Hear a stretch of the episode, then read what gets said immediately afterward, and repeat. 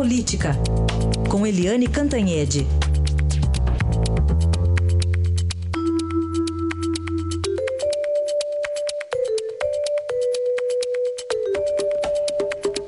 Eliane Cantanhede, muito bom dia, tudo bem? Bom dia, Manuel. Bom dia, ouvintes. Quer dizer, Eliane Cantanhede, que o Brasil é o país do tapetão só, não só no futebol, é isso, Eliane?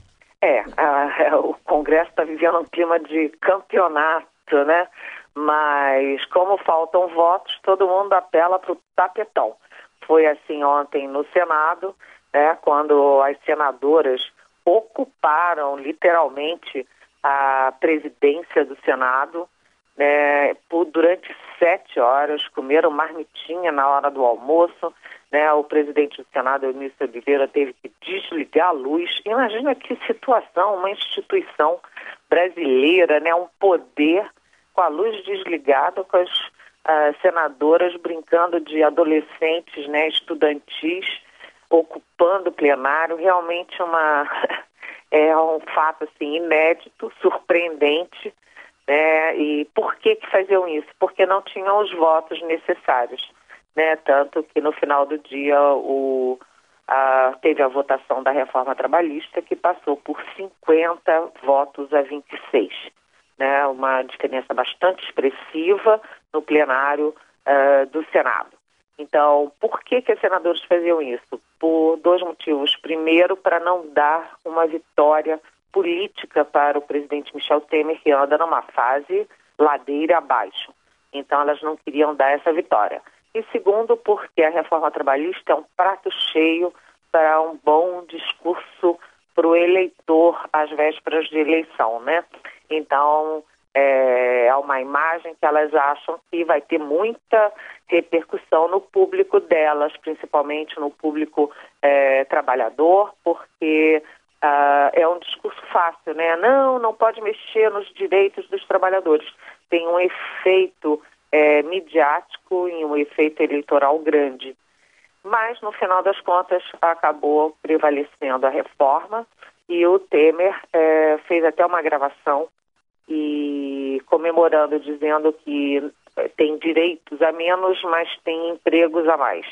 Um sloganzinho também midiático. Agora, a gente vai ter um probleminha é e o acordo do Temer para, enfim, a mexer nos pontos uh, combinados, né? Porque teve um acordo para aprovação e esse acordo pode não ser cumprido. É verdade. E o presidente da Câmara, Rodrigo Maia, já deixou claro aí na madrugada que não vai editar medida provisória, não vai botar para votação medida provisória. Esse é um Maia de olho no, no, no, na poltrona ali no cargo, é isso? Na cadeira, é isso, Eliane? Olha, Manuel, a gente não gosta de fofoca aqui na Rádio Eldorado, é eu não gosto de fofoca, mas cá para nós o que se diz é que o Rodrigo Maia está sendo é, para o Temer, assim como o Temer foi para Dilma Rousseff. Ou seja, ele está mordidinho pela mosca azul, pronto para sentar na cadeira e começam as é, demonstrações ostensivas e públicas de, vamos dizer, um rompimento ou pelo menos um afastamento. Ontem o Temer fez duas solenidades no Palácio do Planalto, né, uma delas até com claque, parecia que ele estava fortíssimo e tudo, e o Maia, apesar de convidado e confirmado, não apareceu. Então são pequenos sinais. E agora é numa questão muito importante, porque a, a reforma trabalhista foi aprovada na Câmara, depois ela passa pelo Senado. Se o Senado mexe no texto que veio da Câmara, a reforma teria que voltar para a Câmara, repetir todo o processo, voltar para o Senado, ou seja, demoraria mais sei lá quantos meses. Então, o Planalto fez um acordo de que o Senado não mexeria nos pontos e o Temer, por medida provisória, mexeria nesses mesmos pontos acordados. E o Maia hoje já avisou que não vai passar medida provisória nenhuma mexendo no texto da Câmara. Ou seja, o Maia está enfrentando, é, confrontando o Temer, o Palácio do Planalto. Então, ele sinaliza que ele está se preparando para assumir o lugar do Temer. Como eu li outro dia, acho que foi aqui no Estadão, Eliane. Agora, o curioso é pensar como tanto Temer quanto Maia, uh, se fossem por, um, uma eleição, não ganhavam nem para presidente do Bangu, né, Eliane?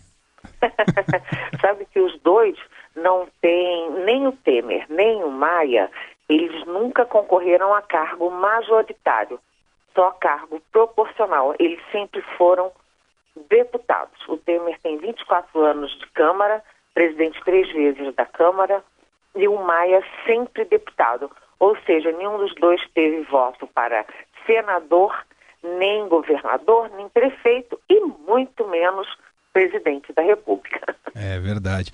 Eliane Cantanhede, que está de volta amanhã com a gente aqui no Jornal Eldorado. Um abraço, Eliane. Abração, bom dia.